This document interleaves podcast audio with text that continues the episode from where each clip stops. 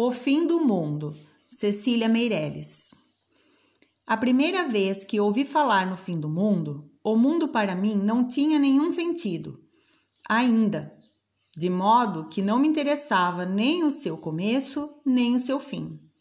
Lembro-me, porém, vagamente, de umas mulheres nervosas que choravam, meio desgrenhadas, e aludiam a um cometa que andava pelo céu responsável pelo acontecimento que elas tanto temiam.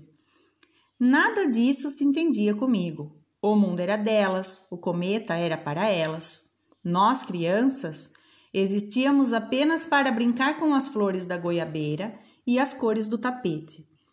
Mas, uma noite, levantaram-me da cama, enrolada num lençol, e estremunhada, levaram-me à janela para me apresentarem à força ao temível cometa. Aquilo que até então não me interessava nada, que nem vencia a preguiça dos meus olhos, pareceu-me de repente maravilhoso. Era um pavão branco pousado no ar por cima dos telhados? Era uma noiva que caminhava pela noite sozinha ao encontro de sua festa? Gostei muito do cometa. Devia sempre haver um cometa no céu, como a lua, sol, estrelas. Por que as pessoas andavam tão apavoradas? A mim não me causava medo nenhum. Ora, o cometa desapareceu. Aqueles que choravam enxugaram os olhos. O mundo não se acabou. Talvez eu tenha ficado um pouco triste. Mas que importância tem a tristeza das crianças? Passou-se muito tempo Aprendi muitas coisas, entre as quais o suposto sentido do mundo. Não duvido que o mundo tenha sentido. Deve ter muitos, inúmeros, pois em redor de mim as pessoas mais ilustres e sabedoras fazem cada coisa que bem se vê haver um sentido do mundo peculiar a cada um. Dizem que o mundo termina em fevereiro próximo. Ninguém fala em cometa, e é pena, porque eu gostaria de tornar a ver um cometa, para verificar se a lembrança que conservo dessa imagem do céu é verdadeira ou inventada pelo sono dos meus olhos naquela noite já muito antiga. O mundo vai acabar e certamente saberemos qual era o seu verdadeiro sentido.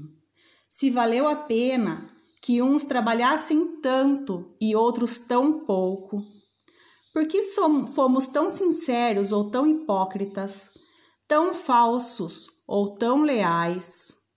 E pensamos tanto em nós mesmos ou só nos outros? Por que fizemos voto de pobreza ou assaltamos os cofres públicos, além dos particulares? Por que mentimos tanto, com palavras tão judiciosas, tudo isso saberemos e muito mais do que cabe enumerar numa crônica. Se o fim do mundo for mesmo em fevereiro, convém pensarmos desde já se utilizamos este dom de viver da maneira mais digna. Em muitos pontos da terra há pessoas nesse momento pedindo a Deus, dono de todos os mundos, que trate com benignidade as criaturas que se preparam para encerrar sua carreira mortal. Há mesmo alguns místicos, segundo leio, que na Índia lançam flores ao fogo num rito de adoração.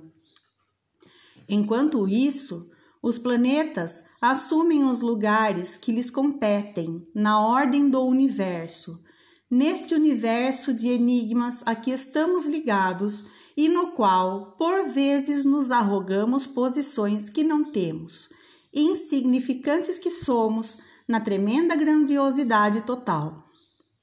Ainda há uns dias a reflexão e o arrependimento. Por que não os utilizaremos? Se o fim do mundo não for em fevereiro, todos teremos fim em qualquer mês.